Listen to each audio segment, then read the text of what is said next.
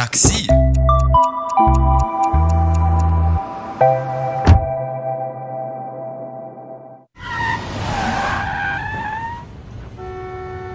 Вы, вы откуда? Э, снаружи. Ну, это и ежу понятно. В такси сели как? Сквозь тот портал. Я Сет, это моя сестра Сара. Мы нуждаемся в перемещении, немедленно. Неужели? Ну, а я нуждаюсь. В платежных средствах. Такой суммы хватит? Ты что, ограбил банк? Этого достаточно, Джек Бруно. Откуда меня знаешь? Если вы соглашаетесь, то я прошу вас приступить. И срочно придать ускорение вашему транспорту. Помните эту сцену из фильма «Ведьмина гора» 2009 года? В ней к таксисту Джеку Бруно в качестве пассажиров попадают двое подростков – Сет и Сара. Это не обычные дети, а пришельцы с другой планеты. И в такси Джека они спасались от погони, поэтому и готовы были отдать сколько угодно денег, лишь бы водитель поскорее тронулся с места. Можно сказать, что в этот момент спрос на машину главного героя резко подскочил. Вы слушаете подкаст «О, такси» от сервиса Яндекс.Го. И в этом подкасте мы рассказываем о том, как в ходе истории менялись технологии, связанные с вызовом такси и поездкой в нем. Здесь мы будем общаться с экспертами Яндекс.Го, историками, урбанистами и социологами о прошлом, настоящем и будущем такси. Это вторая часть нашего рассказа о вызове и подаче такси. Вместе с ведущим исторического подкаста «Изюм без булки» Михаилом Хайме продолжим разбираться, как изменились технологии подачи такси за два столетия, а также узнаем, как работает механизм повышенного спроса в сервисе Яндекс.Го. Поехали разбираться. И не забудьте назвать точный адрес.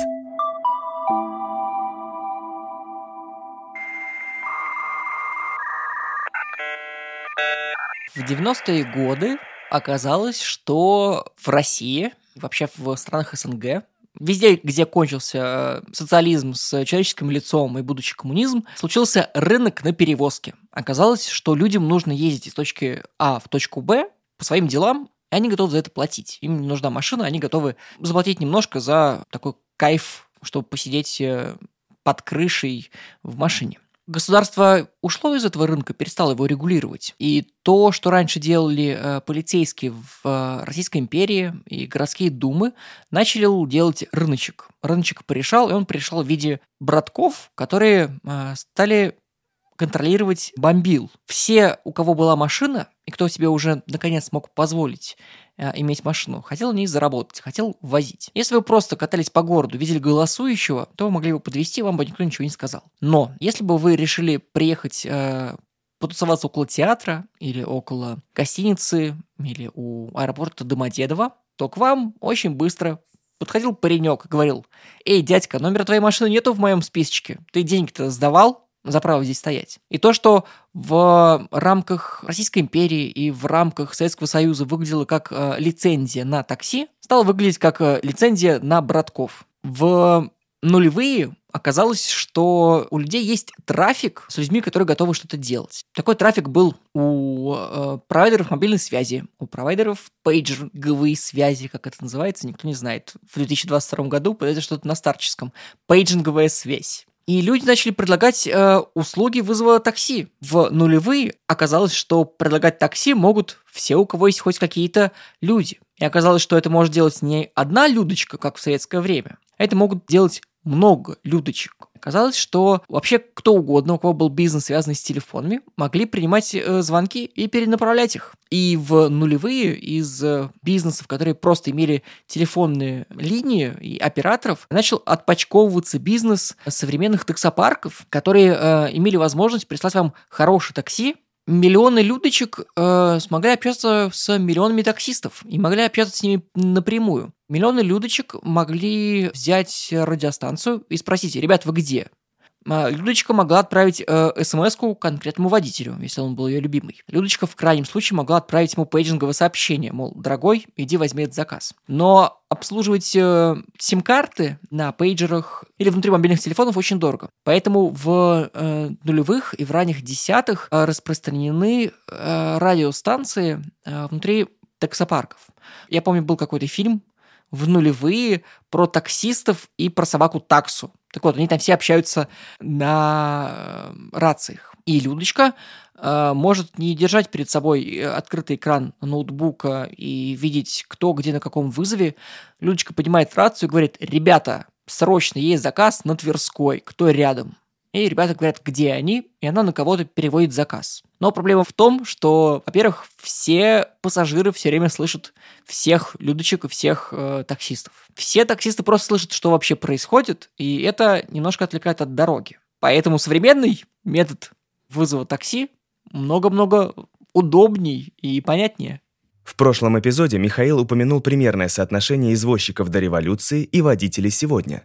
Разумеется, это соотношение не бывает один к одному, и часто случается перекос в ту или другую сторону. О том, что такое повышенный спрос и какие факторы влияют на его формирование, расскажет руководитель группы по качеству контроля Яндекс.Го Михаил Прокофьев. Можно представить себе, скажем, весы вот с этими двумя чашами, не те, на которых мы взвешиваемся после того, как потренировались, а вот э, такие, в которых там на одну чашу кладется предмет, который хотим взвесить, на другую гирьки, и они уравновешивают друг друга. Вот повышенный спрос и вообще спрос. Это вот когда вот на одной чаше весов э, лежат заказы, которые делают пользователи, а на другой чаше весов водители свободные, которые могут принять эти заказы. И чаша с заказами от пользователя, она перевешивает. В этот момент происходит дисбаланс, в этот момент происходит повышенный спрос, в этот момент цены повышаются. Дальше э, вопрос, от чего это происходит вот как раз какие факторы на это влияют. И на самом деле факторы бывают разные. Можно их очень грубо категоризировать на некоторые глобальные и некоторые локальные. Глобальные факторы, они фундаментальны. То есть, например, по какой-то причине, не знаю, пользователи перестали делать заказы. Например, у них, э, не знаю, там, сломались телефоны или разрядились телефоны. Давайте представим утрированный кейс.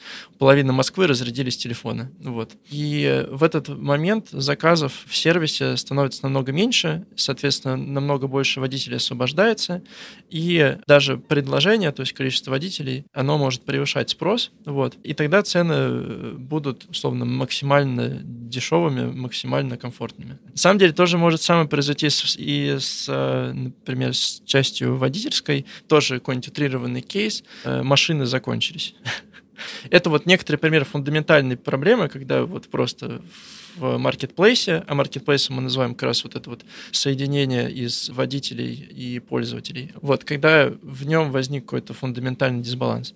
И бывают локальные, вот они более понятны, более привычны нам, если каждый с ними э, сталкивался, когда Например, представим ситуацию, хороший солнечный день, мы гуляем где-нибудь там по городу, в парке, вся Москва гуляет по городу, в парк катается на велосипедах, и вдруг э, набегает какая-то огромная тучка из ниоткуда, и начинает лить дождь. И часть людей, часть пользователей, оно либо пойдет под дождем под летним, потому что, ну, что не погулять под летним дождем. Часть пойдет э, на общественный транспорт сядет, а часть вызовет такси. И так как это произошло единовременно, вот в данную секунду, скажем, взрывным таким характером, то в системе возникает как раз этот дисбаланс, возникает повышенный спрос, повышаются цены. И, опять же, вот таких факторов, влияющих на спрос, их э, может быть э, несколько. Это вот может быть погода, которая вызывает этот дисбаланс просто потому, что больше людей хотят уехать. Это могут быть пробки, когда много водителей оказываются в ситуации, что они еще не довезли заказы и не могут принять новые, и водителей в системе становится меньше, а заказов может быть на самом деле столько же, вот, и тогда тоже возникает ситуация повышенного спроса. Или вот, например, вечер, когда водители, как многие пользователи, уезжают домой, уезжают спать, но все равно в городе, город живет, у него какая-то ночная жизнь, э, что-то происходит, и существуют люди, которым все равно надо ночью куда-то добраться, и даже несмотря на то, что их гораздо меньше, чем днем, но и водителей гораздо меньше, чем днем, потому что они просто спят. Вот.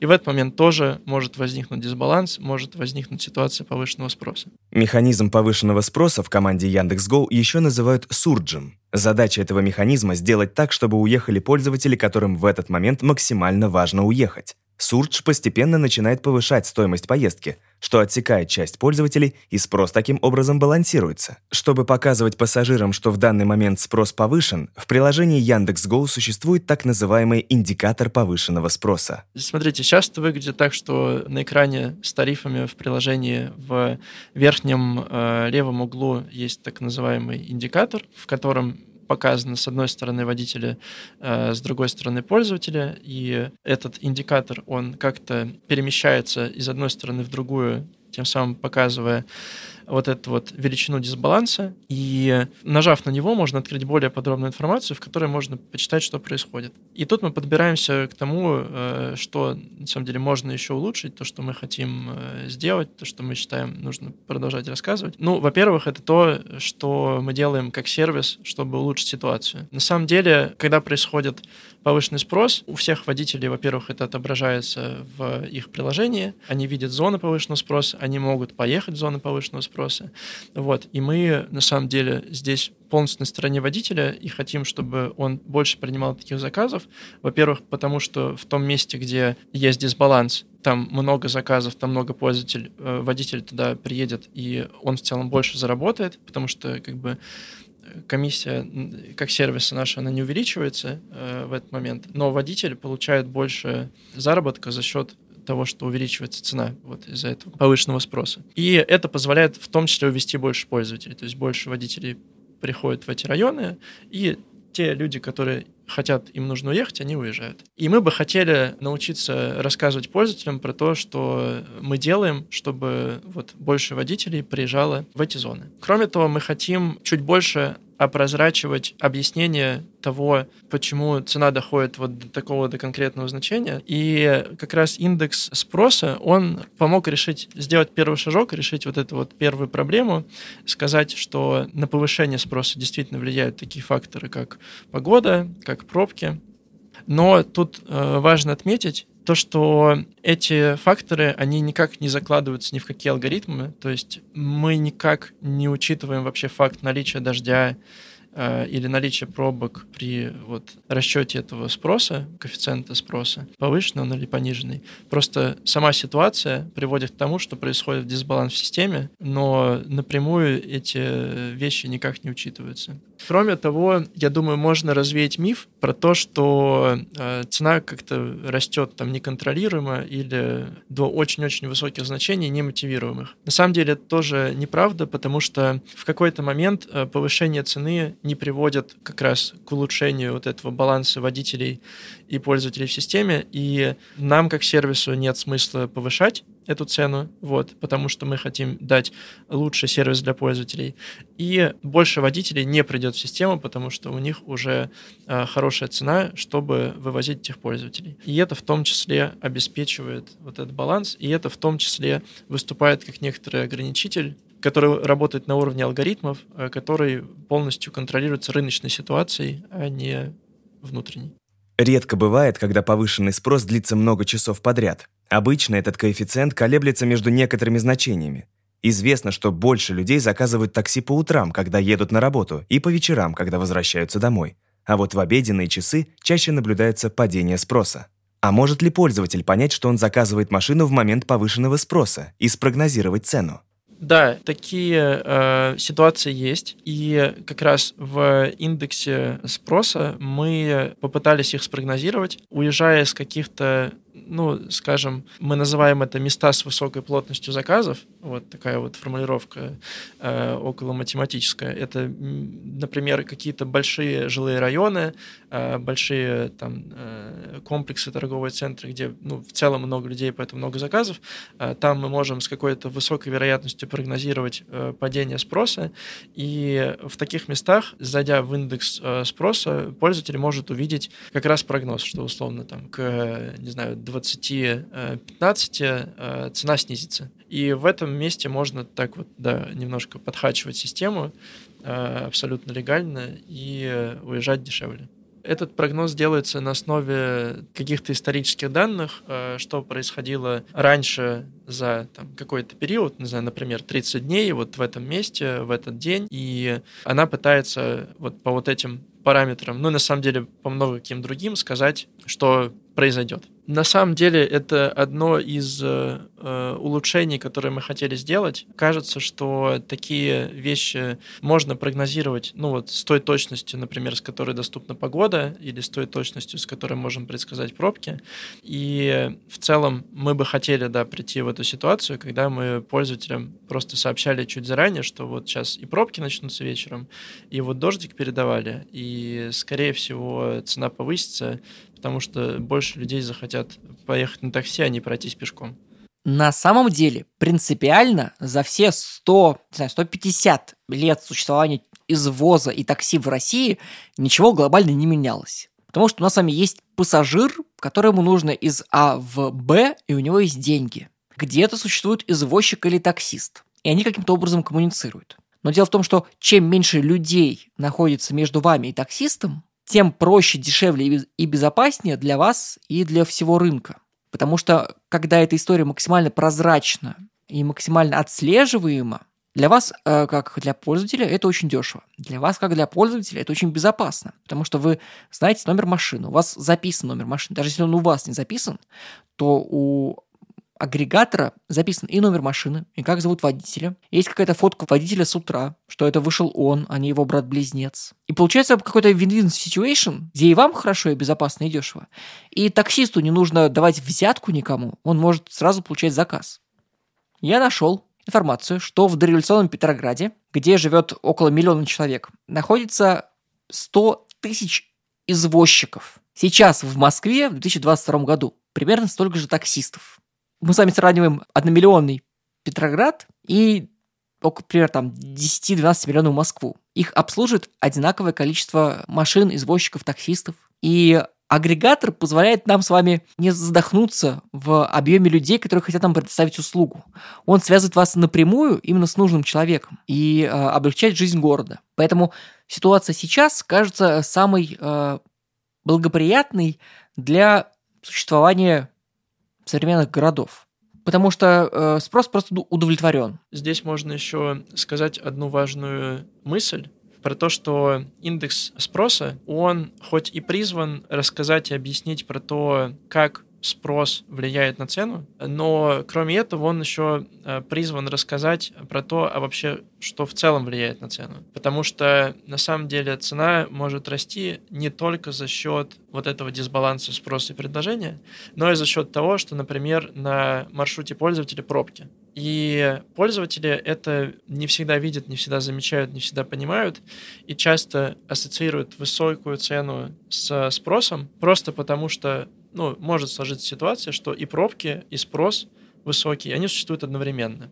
Но на самом деле есть немало ситуаций, когда пробки оказывают большее влияние на, на рост цены, потому что водителю нужно дольше стоять, собственно, в этой пробке, ему нужно тоже окупать эти расходы на бензин и на все прочее, и поэтому повышается цена э, за время вот этого простоя, и поэтому повышается цена в целом. Но еще раз, так как в этот момент может быть и повышенный спрос, пользователи могут проигнорировать, не заметить просто, не увидеть пробки и решить, что все это из-за так называемого суржа.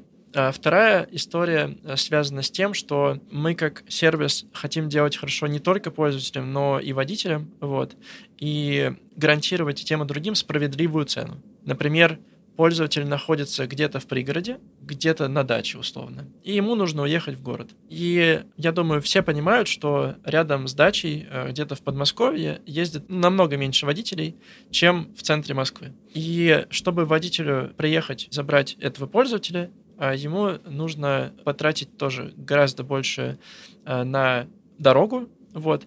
И в этих случаях мы включаем пользователю так называемый механизм платной подачи, когда пользователь доплачивает за то, чтобы водитель доехал э, вот в его отдаленный район. Это тоже э, влияет на цену, но водитель полностью получает эти деньги и как бы он компенсирует в эту длинную поездку до точки А, из которой он забирает пользователя. И пользователь э, понимает, что он заплатил за гарантию подачи вот этой машины. Вот в таких ситуациях из-за того, что вот такие районы, дачи, они тоже находятся далеко от мест, где много водителей, может возникать тоже повышенный спрос. Допустим, там всего один человек находится или два, но совершенно нет водителей. И это тоже может вызвать ситуацию э, так называемого повышенного спроса, потому что дисбаланс маленький, но водителей, например, вообще нет в большом радиусе. И из-за этого тоже у многих пользователей складывалось ошибочное ощущение, что ой, какой повышенный спрос, э, потому что я далеко от города. И в действительности пользователи правы, потому что повышенный спрос там был только номинально. То есть он оказывал очень маленькое влияние на цену, но пользователи доплачивали за эту платную подачу. И индекс спроса тоже теперь позволяет такие ситуации разграничивать, и если они происходят, то можно открыть этот э, индекс, как я уже сказал, тапнув по нему, и увидеть то, что цена такая, потому что там платная подача, а не какой-то высокий спрос. Еще теперь в индексе спроса пользователь может узнать действительно, насколько э, сильно выросла его цена. К чему я? Мы с вами проговорили про то, что есть вот этот спрос, дисбаланс. Мы с вами проговорили про то, что на цену влияет не только повышенный спрос, но и всякие механики, которые позволяют привлечь водителей и сделать поездку выгодной для них, а не только для пользователя. И э, это все, и то, и другое влияет на цену, как на некоторую финальную э, цифру, э, финальный такой контракт, который видит пользователь. То есть он либо соглашается с этой ценой или, или нет. И для того, чтобы кроме спроса, кроме этих механик объяснить, а насколько вообще цена стала выше нормальной, насколько она далека от нормальной, мы ввели цветовую градацию. Зеленый цвет означает, что сейчас спрос и предложение находятся в некотором балансе. Иногда даже вы можете встретить ситуации, когда водителей чуть больше, чем пользователей, и цена в такие моменты условно там, максимально низкая для данного региона, тарифа и всех прочих условий. А в некоторые моменты э, цена может желтеть, то есть э, вот этот индекс спроса может э, желтеть. И это значит, что цена, ну, как-то незначительно э, выше, чем обычная. Оранжеветь — это значит, что это уже некоторая ощутимая разница с ценой. Э, мы это видим как сервис, мы это признаем, мы это понимаем. И иногда, э, и это э, странно не признавать, цена бывает невероятно высокая. Вот, когда Новый год, когда еще в Новый год пошел снег невероятный, когда в Москве десятибальные пробки, действительно сложно отрицать, что цена очень высокая, но мы специально хотим обратить внимание пользователя на этот факт, чтобы он понял, что это действительно аномальная ситуация, что существуют внешние причины, которые на это влияют, и э, теперь, зайдя в индекс спроса, он может их увидеть. Если вы помните, как выглядел рынок такси и как вообще заказывали такси лет 10 э, назад, то вы еще, наверное, помните, что э, уже были приложения в телефонах, но все еще были номера, по которым можно было заказать такси, сказать, где вы находитесь, это было какое-то совмещение старых таксопарков и новых услуг типа агрегаторов. И сейчас вы видите, что, очевидно, агрегаторы победили. Очень важной штукой, которую вы можете не знать, потому что вы никогда об этом не задумывались. Это а, обеление бизнеса, это уплаченные налоги, это а, уплаченные лицензионные взносы, это а, оплаченный доступ к приложению со стороны таксиста. Вам не нужно ездить в таксопарк и с кем-то знакомиться. Вам не нужно э, участвовать в какой-то серой схеме блата, кому-то что-то оплачивать. Все максимально честно, понятно, открыто и оберено. Со временем, вот эти вот 5-10 лет, о которых я говорю, они позволили отобрать людей, которые были готовы работать э, чисто и открыто. В Ленинские горы я влюблен, Еду в юго-западный район, а оттуда, если захочу, я к тебе в таганку прикачу. Такси, такси мелькают шины, стучится в стекла ветерок. Зеленоглазые машины тебя всегда доставят в срок. Это была вторая часть нашего рассказа о технологиях вызова и подачи такси в разные эпохи российской истории. Впереди вас еще ждут интересные рассказы о технологиях, которые сделали поездку в такси такой, какой мы ее знаем сегодня. Вызывайте такси. Подписывайтесь на наш подкаст на всех подкаст-платформах. Оставляйте ему оценки и пишите отзывы.